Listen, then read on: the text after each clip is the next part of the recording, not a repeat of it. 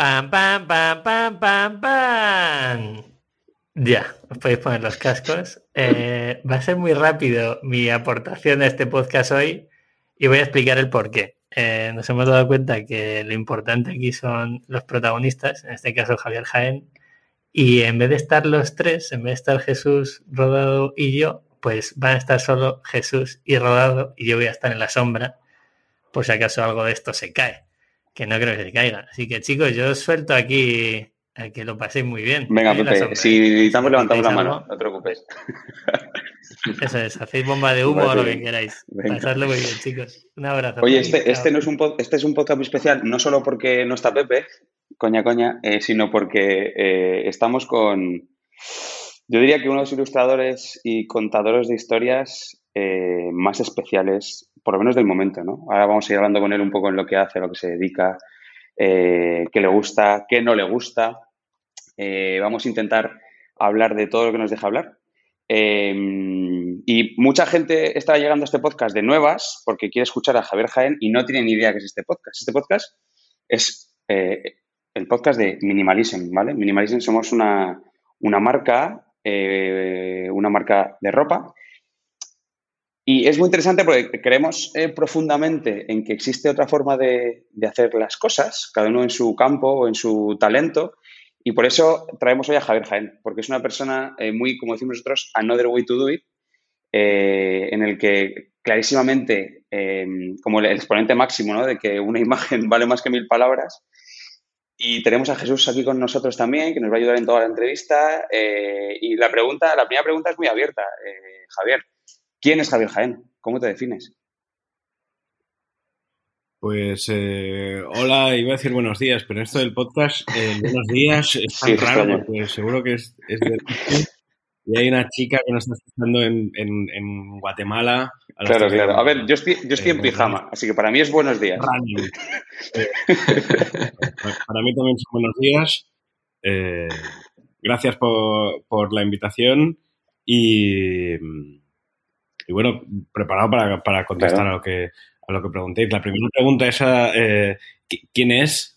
Eh, yo creo que llevan lleva años de terapia contestar Totalmente cierto.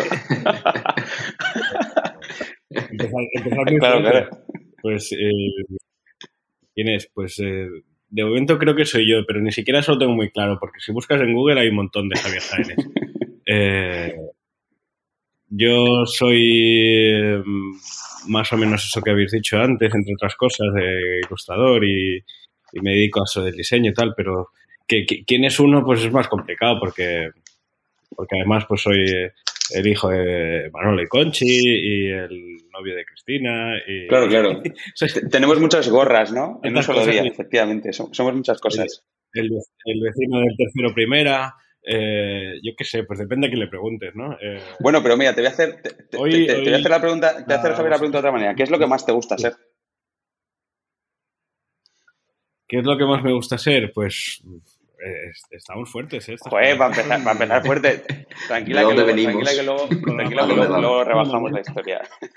Sobre todo es para que la gente te ubique, ¿eh? para que la gente sepa eh, qué es lo que haces, qué es lo que te gusta, eh, dónde has nacido. Em, somos muy filosóficos los tres que estamos aquí, pero bueno, podemos también concretarlo. No, no, sí. A mí también me va, ¿eh? También me va el tema, pero hay sí, que sí, cierto.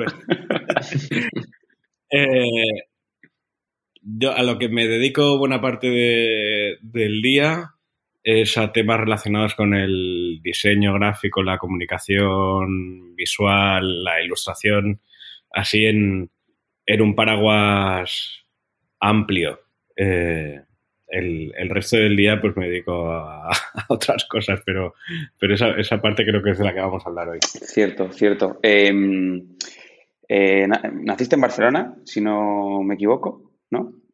Eh, correcto. Correcto. 23 eh, de septiembre, un viernes. Maravilloso. Oye, y nos interesa mucho para entender a la persona, eh, más que al personaje, ¿vale? nos interesa hablar de, tu familia, ¿ok? si nos interesa saber quiénes son tus padres y si ellos han intervenido en algún momento en lo que hoy eres a nivel profesional, en lo personal obviamente, claro. eh, no sé, ¿qué, ¿qué, nos tienes que contar ahí? Bueno, pues eh, mi, mi, padre se llama Manolo, viene de Extremadura, vino a Barcelona con unos 15 años y este año se jubiló y había sido mecánico de coches eh, pues, casi toda su vida. Eh, mi madre se llama Conchi, viene de un pueblo de León, también eh, vino también con unos 14, 15 añitos a, Barcelona.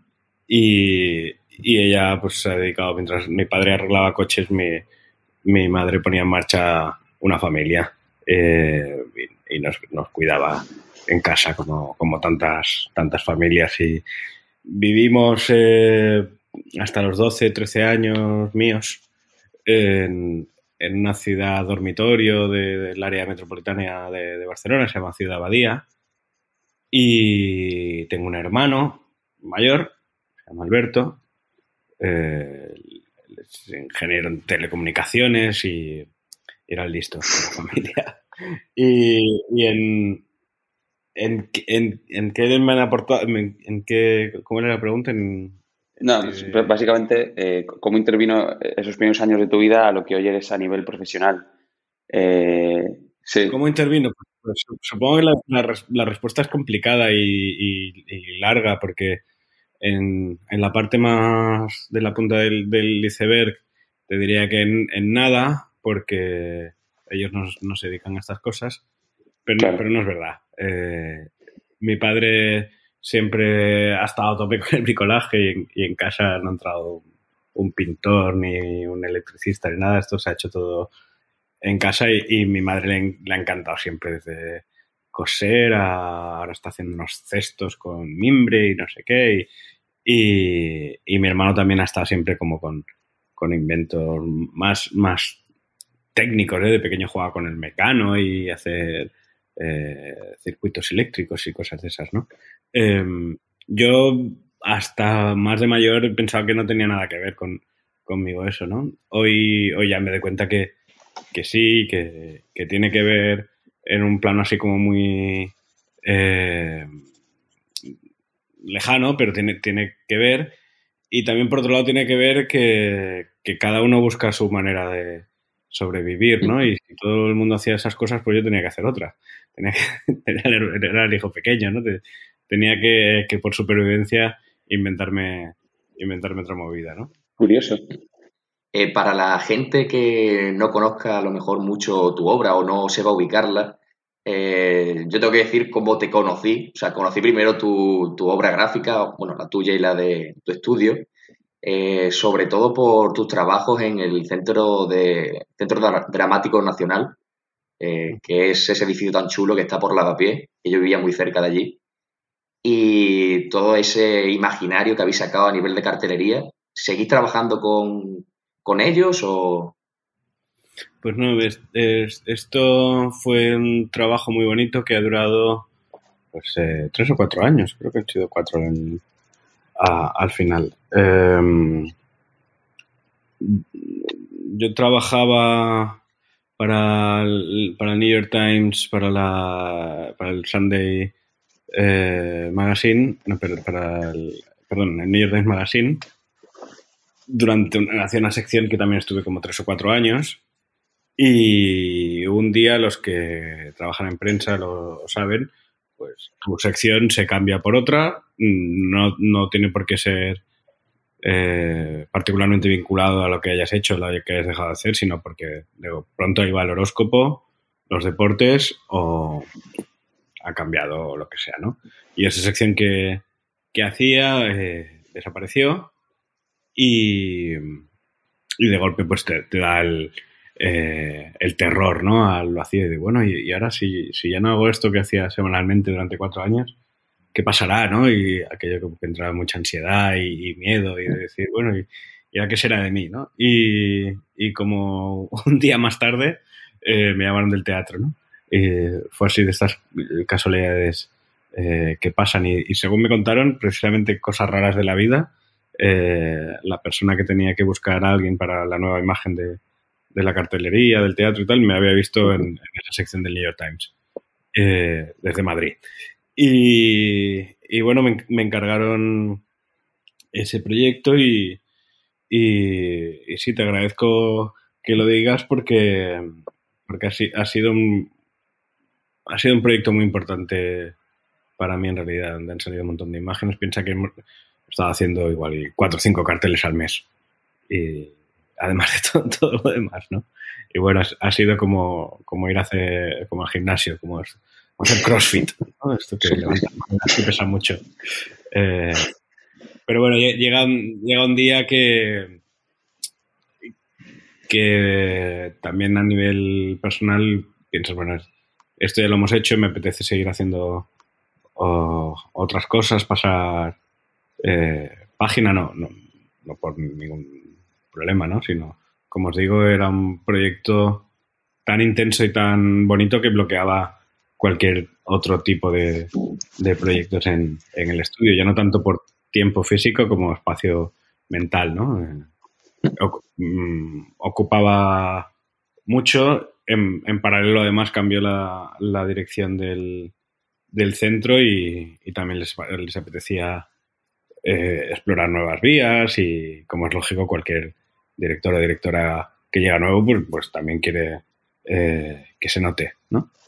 Y, en, medio de todo esto empezó todo el tema de la pandemia y, y demás, así que fue, fue una salida eh, en un momento más o menos adecuado porque realmente hacer comunicación de teatro ahora mismo es particularmente complejo. Cierto, cierto. Oye, em, ¿cómo comienzas en este mundo del diseño, del arte gráfico, de ilustración?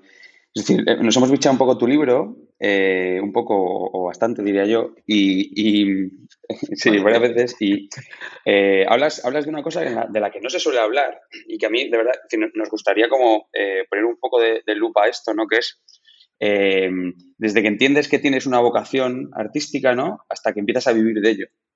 esa, esa, fase que todos la hemos tenido, ¿no? Es decir, nosotros que montamos empresas nos pasa lo mismo, ¿no? es decir, cualquiera que tiene un talento Em, y, que ese talento está asociado a, a, ganarte la vida por tu cuenta, ¿no? Hay una parte eh, donde se junta la precariedad, eh, las dudas, los miedos, eh, muy compleja, ¿no? Em, trabajaste en varios sitios, ¿no? ¿Cómo te ganabas la vida? ¿Cómo, ¿Cómo fue ese proceso, me imagino que desde que tenías 17 años hasta que hiciste tu primera portada molona? Eh, pues antes de nada comentabas eh, de, mi libro, me has dicho que teníais 5 millones de, de Exacto, por favor, mete, mete la cuña, claro. cuña, un libro editado por Counterprint, Greetings from Javier Jaén, eh, a un módico precio para los oyentes de este podcast. sí, de hecho tienes, tienes, un eh, e-commerce que luego queremos hablar de él, pero bueno, luego, luego le damos caña a eso, si te parece. Vale, vale. Eh, vale, ¿De, dónde empieza la cosa? Pues mm, la respuesta corta es que no lo sé. Y, la larga, si quieres, también te la, te la cuento. Porque para, mí, no sé, si es de, Picasso la frase, ¿eh? lo tendría que, mirar, pero hay, algo por ahí que dice que, todos los niños dibujan y algunos paran, ¿no? Sí. más de mayores. Mi caso fue un poco ese. Yo, yo, yo paré unos años y, y, con 12 años, no, 12, 13 años nos mudamos de ciudad al lado, a Barbera del Vallés, y, muy cerquita de donde vivíamos había una emisora de radio y, hacían un curso de radiofonía, creo que se llamaba el, curso, y, y, yo me apunté y, y, bueno, de hecho al principio ni siquiera me aceptaron porque no esperaban niños en ese curso. El siguiente alumno tendría igual más joven, treinta y pico años, ¿no? Como, mm, lo siento, no es para ti, ¿no? Pero yo que, ya por entonces era un niño muy pesado, eh, venga, va, por favor, iba allí a ver cómo hacían el programa de radio, y me sentaba ahí en un sofá que tenían y, y, por insistencia, como se consiguen a veces algunas cosas en la vida, eh, pues bueno, va, pues apúntate. Y, me encantó y estuve pues como te digo, desde los 12 a los 22, 23, por ahí. Eh, muchos años de, de mi vida. Eh, hoy voy viendo que, que me dedicaba a hacer también el logotipo del programa de radio de una emisora municipal, que como os podréis imaginar, eh, ni siquiera había página web, un logotipo que no vería nadie nunca.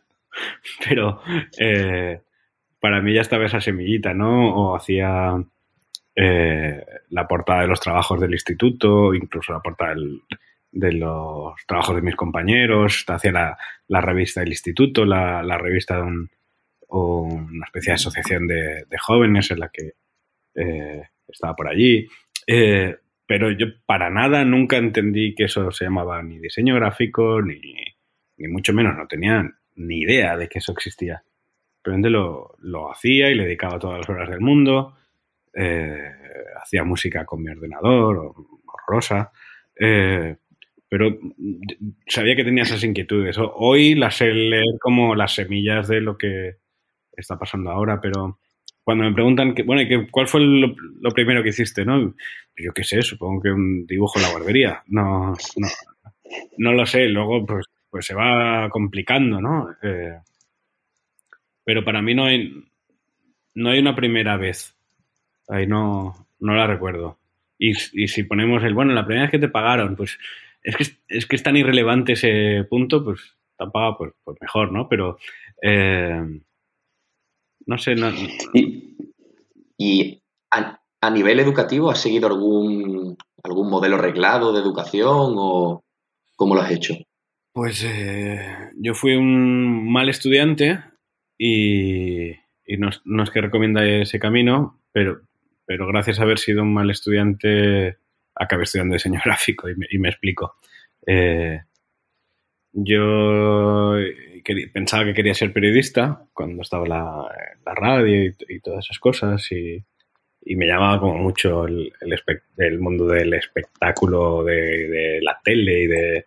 Eh, en esos años eh, Buenafuente estaba haciendo en, en, en, en TV3 eh, un programa se llamaba El Sensatitul y la radio hacía el Terrat. Yo estaba haciendo un programa en la radio se llamaba La vecina de enfrente. Eh, podéis imaginar que, había alguna relación con eso, ¿no? Y, a, mí como que eso me llamaba mucho eh, la atención y tanto que descuidé un poquillo los, los estudios y repetí, repetí primero y segundo de bachillerato, los dos. Eh, y el segundo, segundo, estaba ya tan aburrido de estar en el mismo centro que, que cambié a otro en el que hacían el bachillerato nocturno y hacían solo algunas asignaturas y demás, ¿no? Y, y, de casualidad, en ese mismo centro también hacían el, bachillerato artístico y entre horas, pues bueno, que aquello que miras por la ventana y dices, pues parece que lo que hace esta gente a mí me, a mí me puede llamar la atención, ¿no? Son años en los que yo estaba muy, muy perdido, estaba trabajando en un supermercado de reponedor, estaba trabajando en un hotel de montador de salones para bodas, para congresos y ese tipo de, de, cosas y con, con, un problema de motivación alto. Yo creo que, que, a muchos nos ha pasado es con 17, 18, 20, eh, bueno, ¿y ahora qué? ¿no? Y alguien que no recuerdo quién fue, me sabe mal porque le daré muchas gracias, me habló de una escuela de diseño en, en Sabadell, la escuela Illa, es una escuela muy, muy pequeñita, y, y, me apunté a ver, qué, a ver qué era eso, pero mmm, repito, yo no tenía absolutamente ni idea de qué era el diseño gráfico, de hecho para mí era rarísimo que hubiese una asignatura de tipografía. Como todo el año vamos a estar hablando de letras, pues no sé, serán esas 20 vienen ahí instaladas, ¿no? El Arial y Times New Roman y yo qué sé. Y, y, si quiero ser muy divertido, pues, pues una Comic Sans y para de contar, ¿no? Eh, para, y para mí, de golpe, fue... Es difícil explicarlo ahora, ¿eh? pero... Una revelación o algo así. Sí, una especie de revelación porque, como, como digo, yo venía de una autoestima por los suelos de repetir, repetir y, y trabajos bastante precarios y, y demás. De golpe era algo que me entusiasmaba, que yo pensaba que se me daba bien, aunque ahora veo los trabajos de estudiantes y eran patéticos, pero eh, de, de, pronto era algo que me llenaba mucho. Y, cuando el profesor o la profesora pedían, haz un logotipo, yo hacía 20, ¿no? Y haz un cartel y yo hacía 8. Y eran todos horrorosos, ¿eh? Pero de, pronto me, mm, toda esa energía contenida, pues como que la, que la, la puse ahí, ¿no? Y, y lo, lo, disfruté muchísimo, porque, como os digo, eran 100% nuevo para mí. No tenía absolutamente ni idea de lo que empezaba a, hacer. Y fuera de, esta educación reglada, eh, ¿te apoyabas también en temas charlas, talleres? Eh, ¿Y lo ponías en, luego lo ponías en práctica en el mundo real? ¿O... En, en ese momento, claro, yo no sé cómo es ser un estudiante hoy, pues parece que tenga mil años, ¿eh? pero eh, tengo 37. Tampoco son tantos, pero, pero, los cambios son rápidos y, fuertes.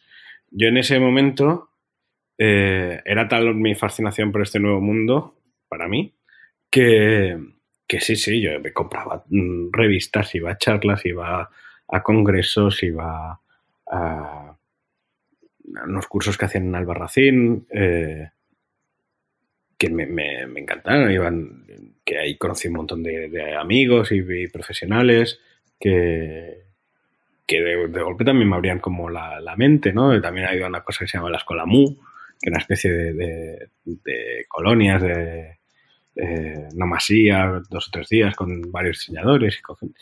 Y iba, iba todas esas cosas que se ponían un poco eh, por delante. Sí, supongo que me ayudaba a, ir dibujando el, ah, vale, yo de mayor quiero ser eso, ¿no? O no, mira, esto no tanto. Ah, mm, va ayudando a, dibujar un poco el retrato robot que uno se imagina para, para su futuro. Eh, uno de esos congresos fue el, el del AGI Open, que es eh, la Alianza Gráfica Internacional, que, que se hizo en Barcelona y era un, era un All Stars de gente que yo en ese momento no sabía quién, quién era, ¿no? Y, y de pronto fue, fue también de, esa, de esas revelaciones, ¿no? Ah, vale.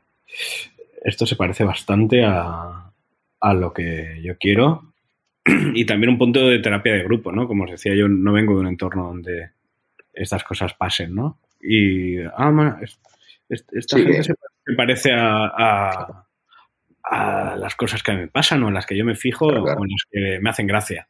Que no te sientes tan solo, ¿no? no ya no eres el bicho raro. Exacto, la sensación del, bicho raro eh, está bien con cuentagotas, ¿no? Eh, se, puede, se, puede, se, puede oscurecer bastante. Hay que, hay que ir con, cuidado con eso, ¿no? Y bueno, cuando acabé los estudios de, de diseño gráfico en esta escuela, claro, fue, fue una, otra vez más el, eh, acantilado, ¿no? Dice, bueno, ¿y, ahora qué? Eh, ya, venga, a, currar. y, bueno, me, dio cierto vértigo y, me escapé a Grecia y estuve cerca de un año haciendo un voluntariado de la UNESCO y ahí ya empezaba a aplicar pues las cosas que, que había aprendido. Estaba llevando la, la comunicación de la zona de, de Serres, en, Grecia, y, y, hacía un programa de radio de música española allí, que está muy, muy la música española, y, y le gustaba mucho Copa a los griegos y cosas así. Y sí, sí, sí. Y, que se hacía CD-ROMs del valor del agua y íbamos por las escuelas y hacía carteles para eso. Pero bueno, eh, la sensación que faltaba eh, una patita más, ¿no? Y, y al, llegar em, empecé a estudiar Bellas Artes y, y bueno, yo creo que me, me, ha ayudado a desarrollar algunas cosas que, que, para mí eran importantes, ¿no? Desde, desde un, plano más... Eh, no, quiero utilizar esa palabra, ¿eh? pero más, no tan teórico ni, ni intelectual, pero, pero sí que un, un, pozo, un pozo a lo que hacía más allá de lo meramente formal. Eh, para mí era, era, importante también eh, empezar a explorar en temas más de, de vídeo, de escultura o, o de, de, otros caminos que, que, para mí son importantes, ¿no? Más allá de... A mí me da igual si un proyecto está resuelto con un, una tipografía, claro. una raya de lápiz o una foto de no sé qué, ¿no? Da igual, ¿no? Para mí era la idea de la, de la comunicación y hablar cuantos más lenguajes mejor y, y, que todos eran bienvenidos, ¿no? No he sido nada ortodoxo yo en, en ese sentido. Y ya, ya, ya acabo. Esto. No te preocupes, está siendo muy interesante el recorrido. Eh, estando en, en, en Bellas Artes, pues me lié a, a, pedir becas para estudiar fuera, pensando que no me iban a dar ninguna. Y, y, en la misma semana me dijeron que me habían dado dos para el mismo año y intentamos que no se solaparan. Y fueron seis meses en Nueva York y seis meses en Budapest. Eh, con un día de diferencia en medio en Barcelona. Y eso lo cambia, eso lo cambia todo, ¿no? Año. Como... ¿O no? De lo cambia bastante. Eh, como, como, os digo, la, la, los cimientos estaban, se estaban poniendo, ¿no? Pero tuve, tuve la suerte de... Yo sé que yo la aproveché claro. mucho, esa, esa, beca, sobre todo la, la de Nueva York. Eh, la de Budapest me lo pasé muy bien. Eh, aparte de ahí, no tanto.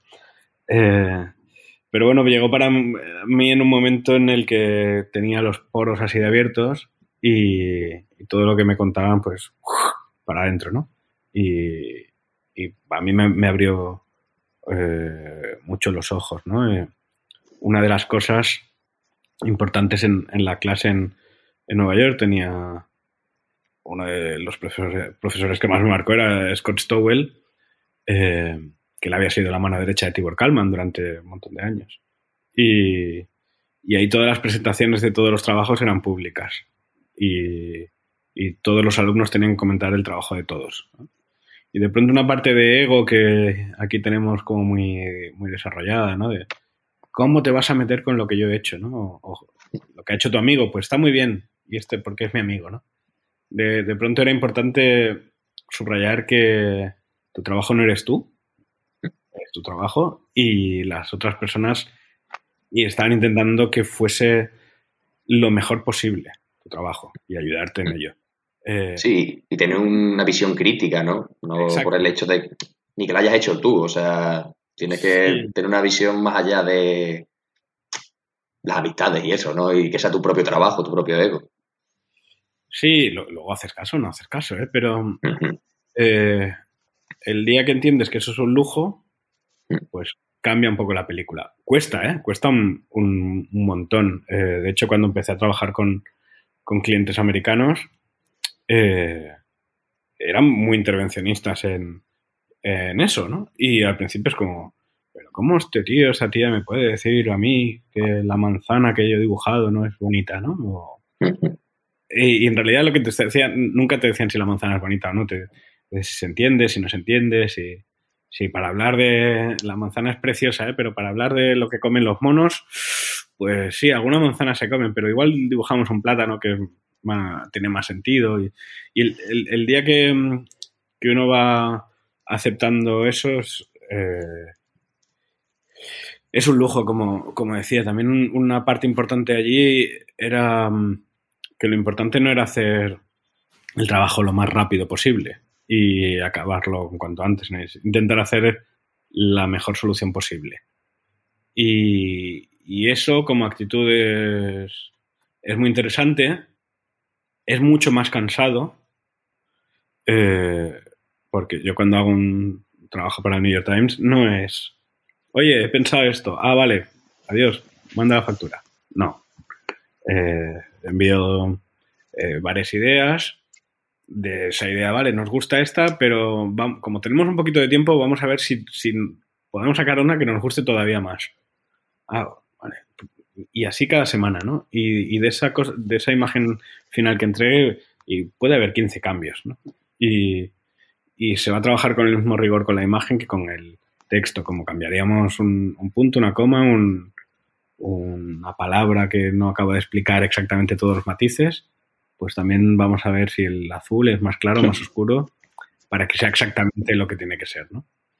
Y, claro, para mí ahí de pronto se marcó un nuevo estándar, no, no de calidad en sentido así como más pijo de la palabra, ¿no?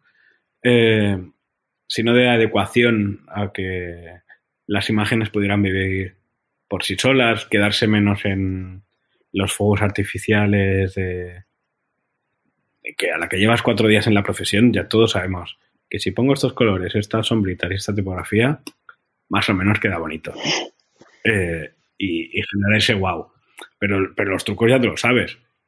Eh, ¿cómo, ¿Cómo ir un poquito más allá de eso? O intentarlo al menos, ¿no? no ni siempre lo consigo, ni, ni mucho menos, ¿no? Pero la intención está.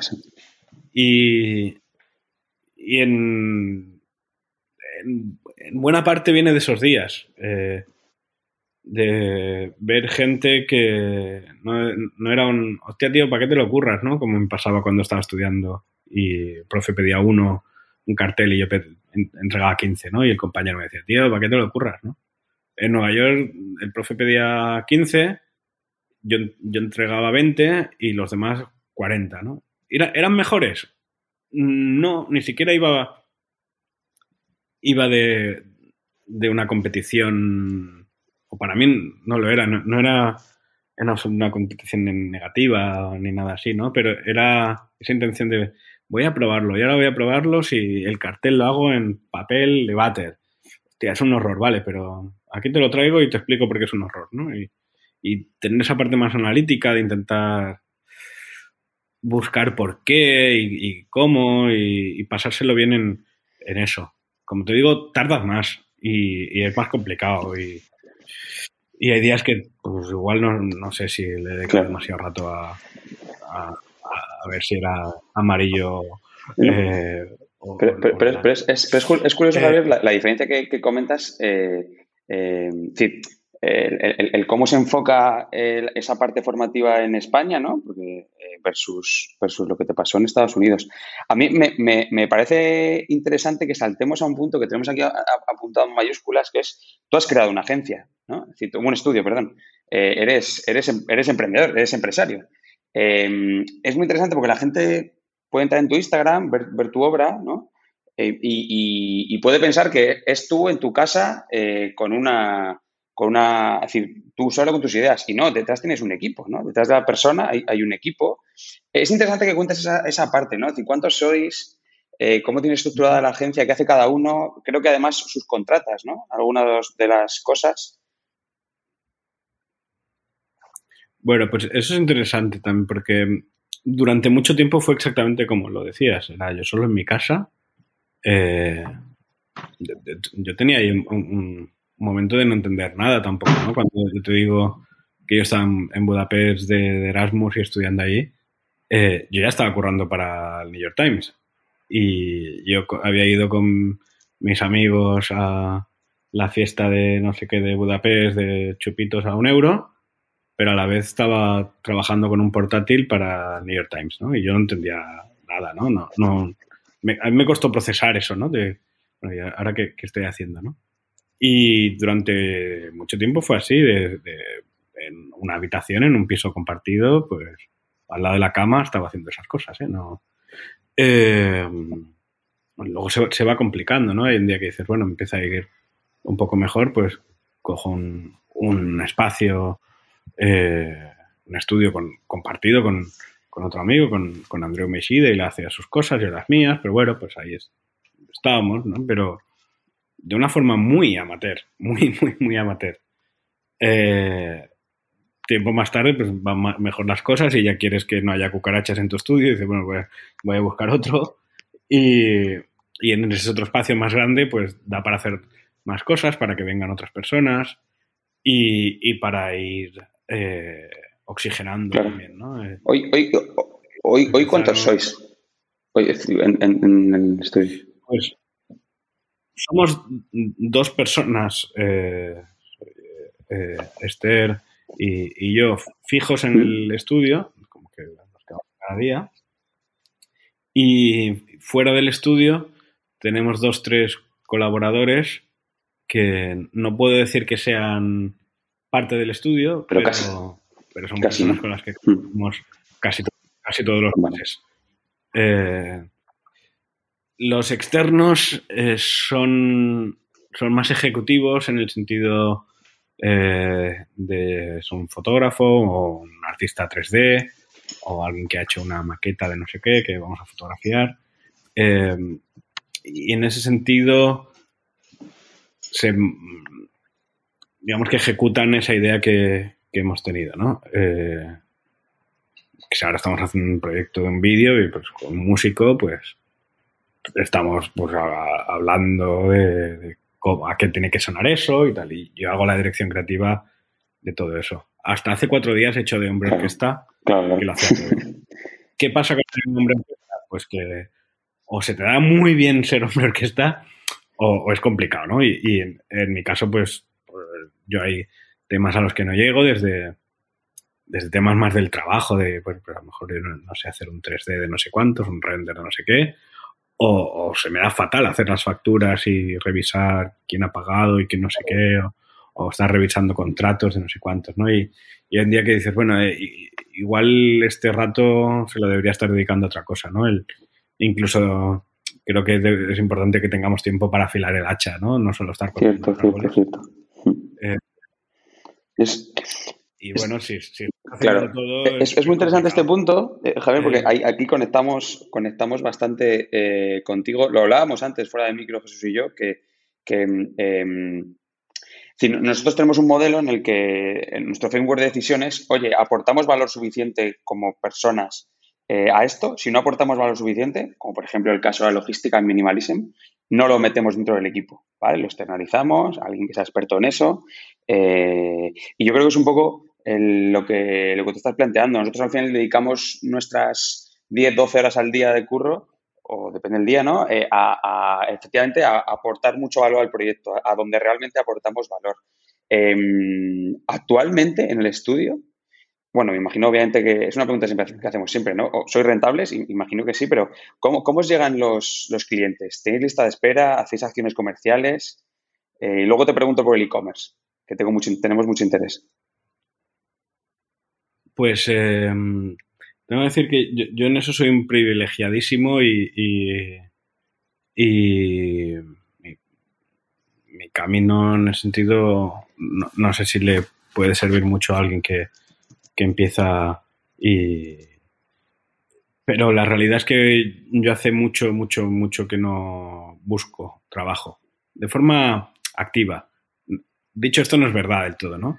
Cada vez que uno enseña una imagen en la red o, o sale en una revista o sale en este podcast, aunque no estoy haciendo esta entrevista para, para conseguir trabajo, eh, la realidad es que algo pasa. Y el, el ser invisible puede ser un camino. Normalmente no funciona, ¿no? Ya Puede ser eh, el que mejor dibuja de Logroño, pero si nadie más lo sabe, es complicado que, que nadie pique a tu puerta y, y eso se cristalice en nada, ¿no? Entonces, para mí sí, sí que ha sido importante el, el ser visible. ¿Cómo tienes que hacerlo? Pues ni idea, cada uno encuentra su camino, ¿no? Hay quien tiene que hacer postalitas y, y las va llevando por los sitios, hay quien hace un anuncio en YouTube y hay quien se pone desnudo en la calle. Eh, esperaros al verano para esa última. Por favor, sí. Eh, ¿Cuál es el camino? Yo, repito, me, me- me cuesta saber. eh, Bueno, me, lo- me- lo has dicho, ¿no? Exponerte, eh, ¿no? Sobre exponerte. un, un trabajo ha llevado un trabajo ha llevado a otro trabajo, ¿no? Eh, yo qué sé, empecé a hacer cosas con National Geographic gracias a salir en, Claro. en New York Times, ¿no? ¿Cómo, bueno, pues, y cómo empiezas en, en el New York Times, ¿no? Pues, pues de casualidad, que est- estando allí conozco a, a un tipo que, que resulta ser director de arte de- del New York Times. Y luego hay que estar y, y- y hay que contestar a tiempo y, hay que intentar hacerlo bien y, todas esas cosas, ¿no?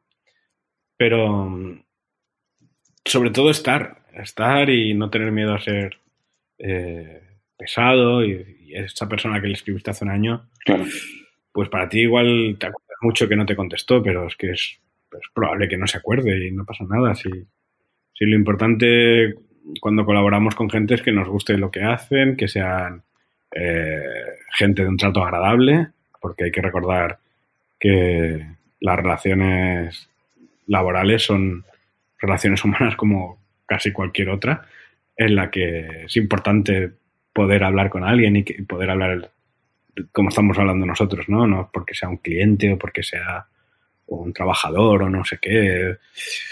Esas jerarquías yo las llevo fatal, ¿no? Y, no sé, para mí es importante generar un, buen ambiente desde el estudio, a la gente que trabaja conmigo, a, mis clientes, pues bueno, pues pueden hablar todos porque todos tenemos un, mismo fin, ¿no? que es que las cosas salgan bien y, y pasárnoslo relativamente bien en el, en el proceso y, ganarnos la vida. Em, siguiendo un poco la línea profesional, em, ¿desconectas? es decir, el hecho de tener la, mirada entrenada, ¿no? por así decirlo, eh, te hace ver un semáforo, miras un semáforo y estás viendo una idea o eres capaz de desconectar. Pues la, verdad es que no soy capaz de desconectar. Algo nos decía, algo nos decía que esto podía pasar. sí. y eso a la persona que vaya al lado conmigo, caminando por la calle, pues a veces es... es divertido, ¿no? bueno. Bueno, sí. Eh, eh, claro. A veces sí, que sí, que, que, ese árbol parece una señora. que la nube tal. Mira, no es que rótulo, fíjate que la letra está al revés, porque es, sí, que, voy a contar. en esa línea, mira, aunque no, no soy fotógrafo ni, ni, me encanta la fotografía, pero no me considero tal, ¿no?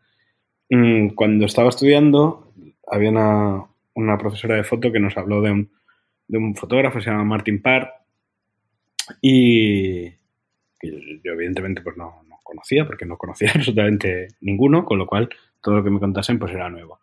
Y, de Martin Parr fue como, ¡ala! Se fijan las mismas cosas que, me fijo yo. Eh, y para mí, en ese sentido, eh, hay algo en la fotografía que, practico y hice un librito con, las fotos de, Nueva York, que también eh, se puede encontrar por ahí, eh, que tiene mucho que ver con eso que, decíais, ¿no? De, bueno, de cuando uno está en la calle, ¿en qué se fija, no? Pues tú te fijas en esto y en esto y en esto, y yo me fijo en esto y en esto y en esto, ¿no?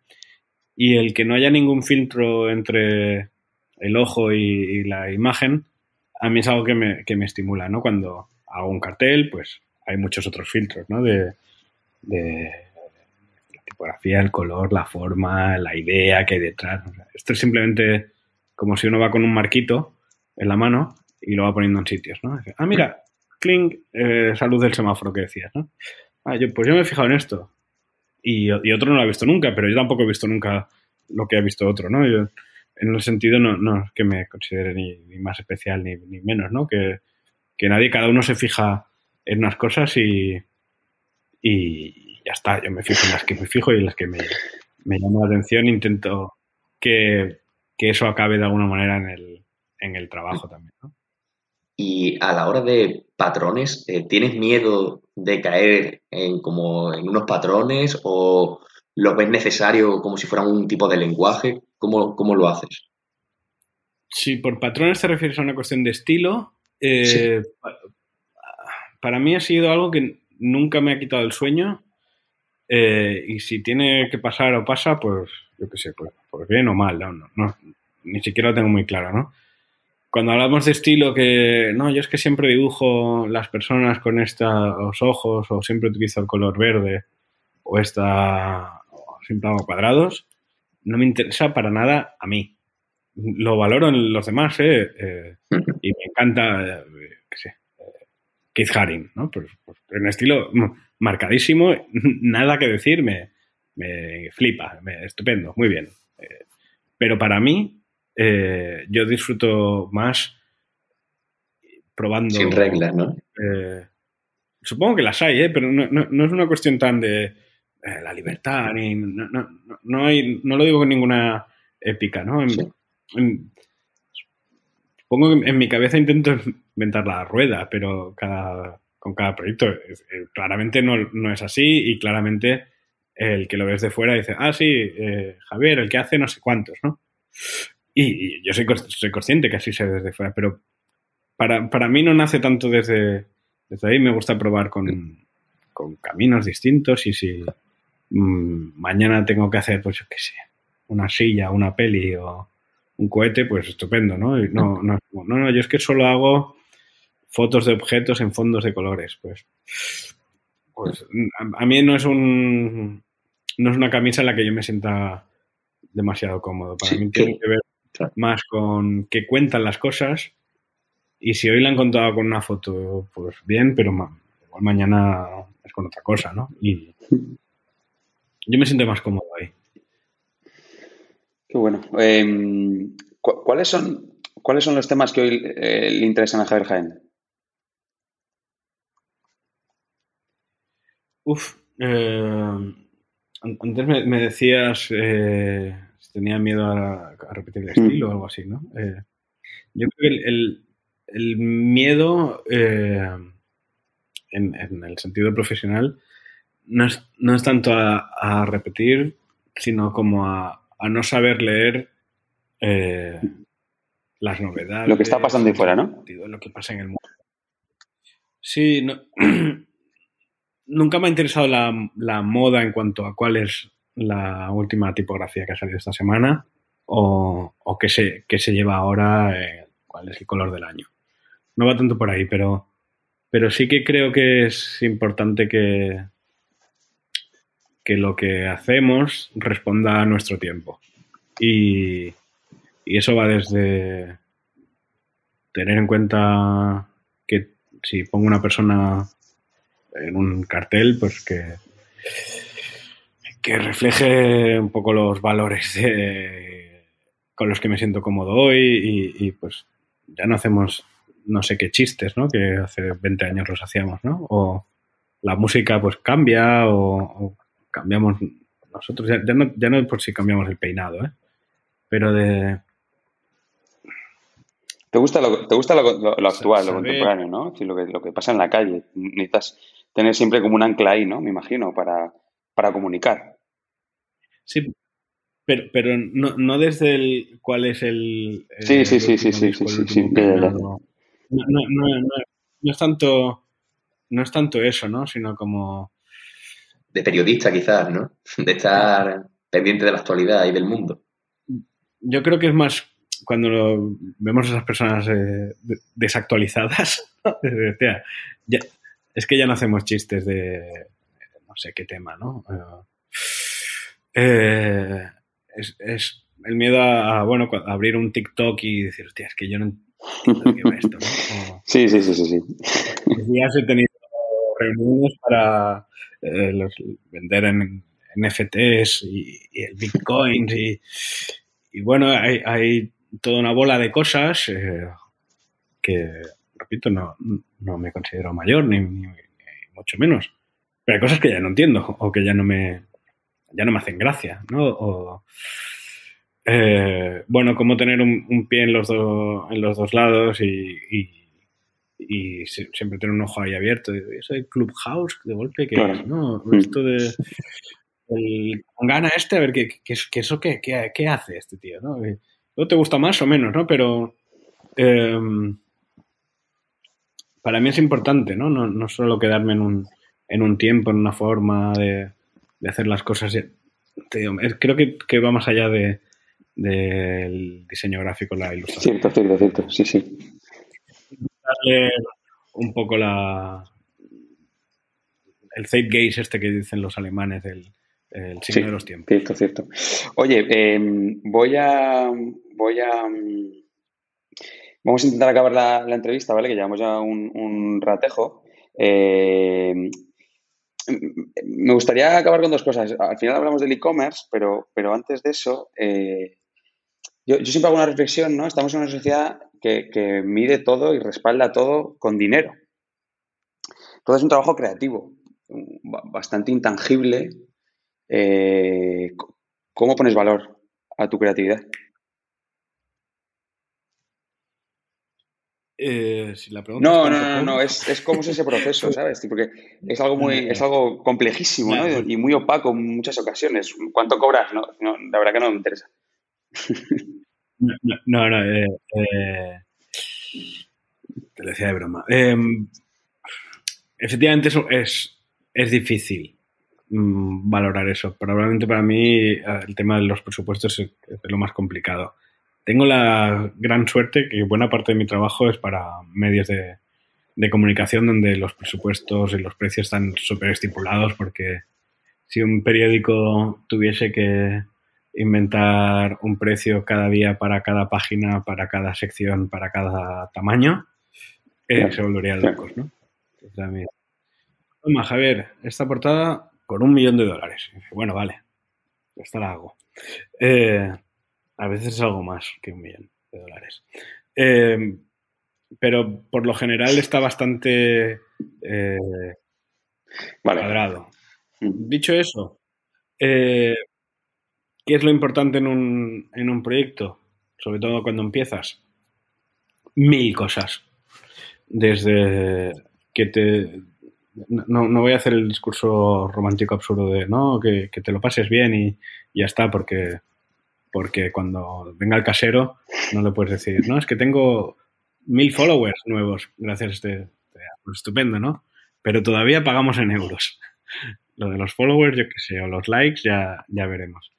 Em, pero, pero sí que he intentado que eso no, no marque el camino. Y, y a veces, pues bueno, simplemente hay que bajar eh, los gastos de otro lado. Como digo, yo, yo estado compartiendo piso durante un montón de años o eh, que tenga gente trabajando a diario eh, conmigo a tres años o, cuatro, por ahí. Mm.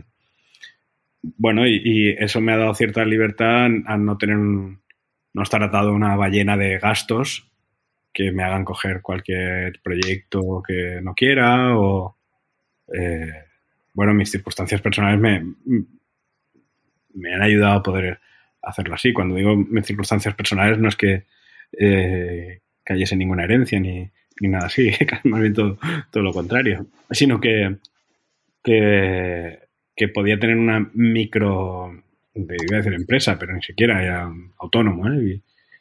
y, y, hasta y ir marcando lo que uno quiere hacer y cómo lo quiere hacer a la larga es una manera de sembrar y si tienes mucha, mucha, mucha suerte y, yo la he tenido y, sé que soy un privilegiado, pues empiezan a pasar eh, cosas. Pero antes tú decías, el, hablabas del proyecto del, teatro de, hmm. Madrid. Sí, sí, eh, de Jesús. Decías que por delante eh, un edificio, no sé qué, el proyecto del CDN, del Centro Dramático Nacional, a mí lo único que me pidieron era hacer unos carteles. Y, yo lo que les propuse fue hacer los carteles, por supuesto, y, unas campañas que haríamos en, la calle y, unas fachadas de, los edificios que en el barrio de Lavapiés funcionaron muy bien. Eh, que creo que me conoces de, eso por lo que comentabas. Eh, hicimos eh, unos spots para la televisión.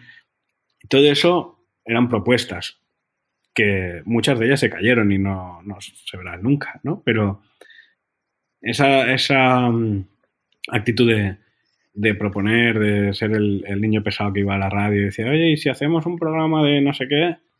No, bueno, pues el, aguantar y, aguantar el chaparrón y, cuando sopla, como en los tres cerditos, ¿no? Viene el lobo es a, a soplar, pues intentando hacer tu casita y y, intentar creer, incluso los días que ni tú te lo crees, pero decir, bueno, va, vamos, vamos y aguanta y yo sé que esto es bueno, ¿no?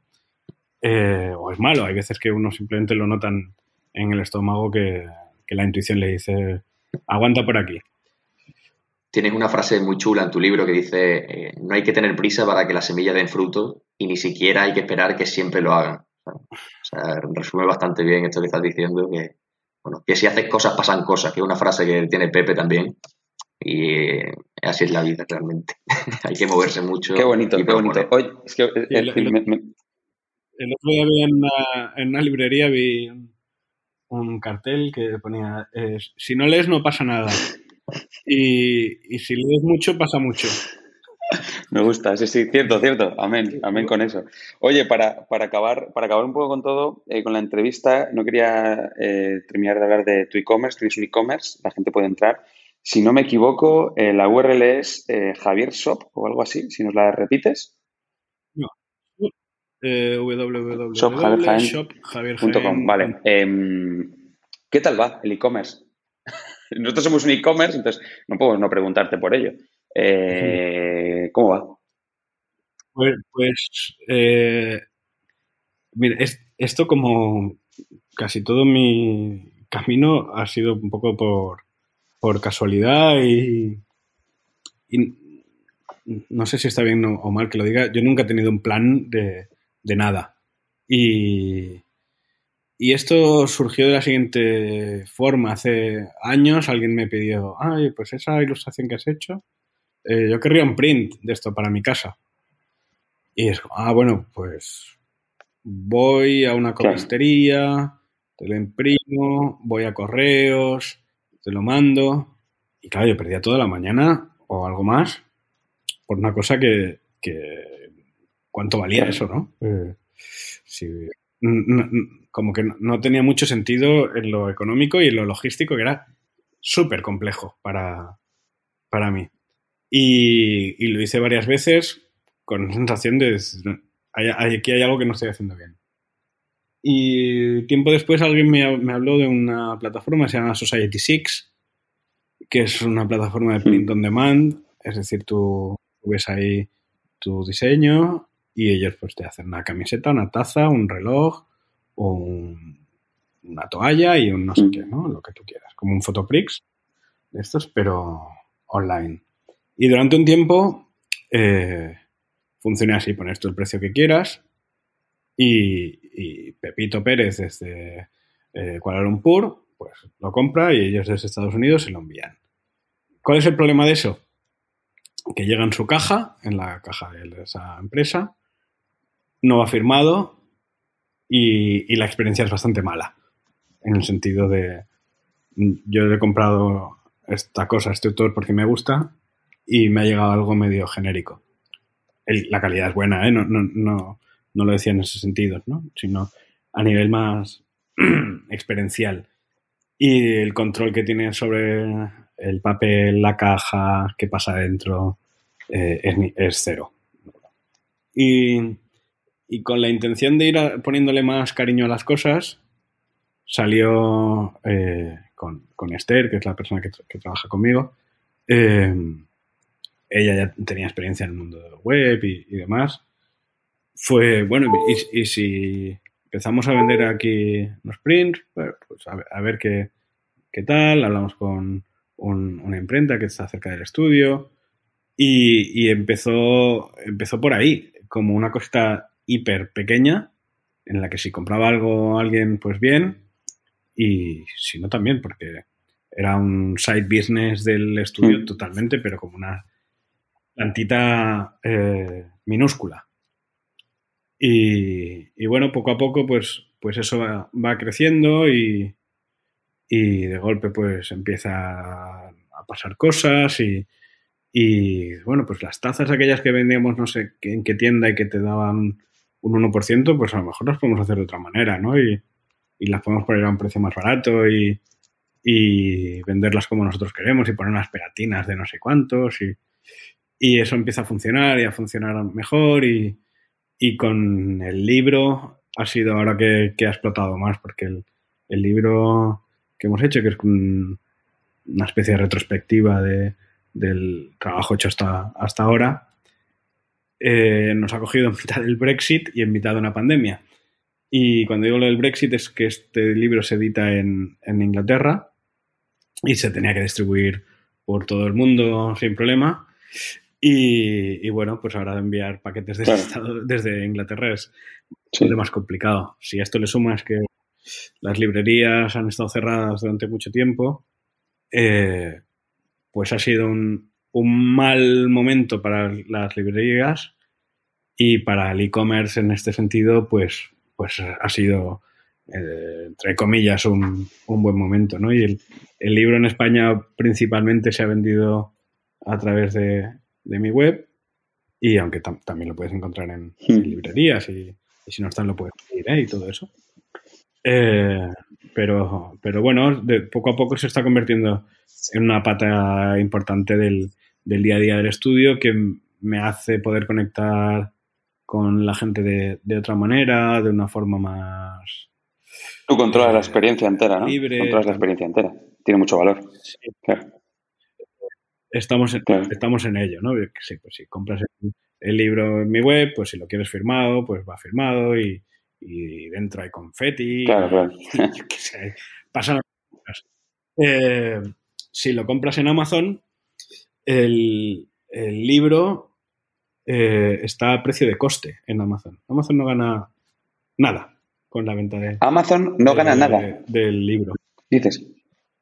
No, es precio de coste. El, el libro se debería haber impreso eh, ¿Mm? en China, pero por lo visto alguien se comió una sopa de murciélago y al final... Pues, no salió. No se, no se imprimió. Y se imprimió en Bélgica. Eh, bueno, vosotros tenéis una copia del libro pues es un libro grande y, y, está muy bien impreso y, y, un papel bueno y demás, ¿no? Pues, pues cuesta claro. dinero producir todo eso, ¿no? Eh, pero claro, es, es, imposible luchar contra un Amazon o una cosa de estas, ¿no? Porque ya solo los gastos de envío sí, sí, que, sí. que, tenemos nosotros eh, no tiene nada que ver con los que puede tener eh, un gigante como ese, ¿no? Entonces, ¿por, ¿por, dónde podemos competir? Pues con el afecto, con el cariño. Con, con el amor, detalles. con el amor. Eh, claro.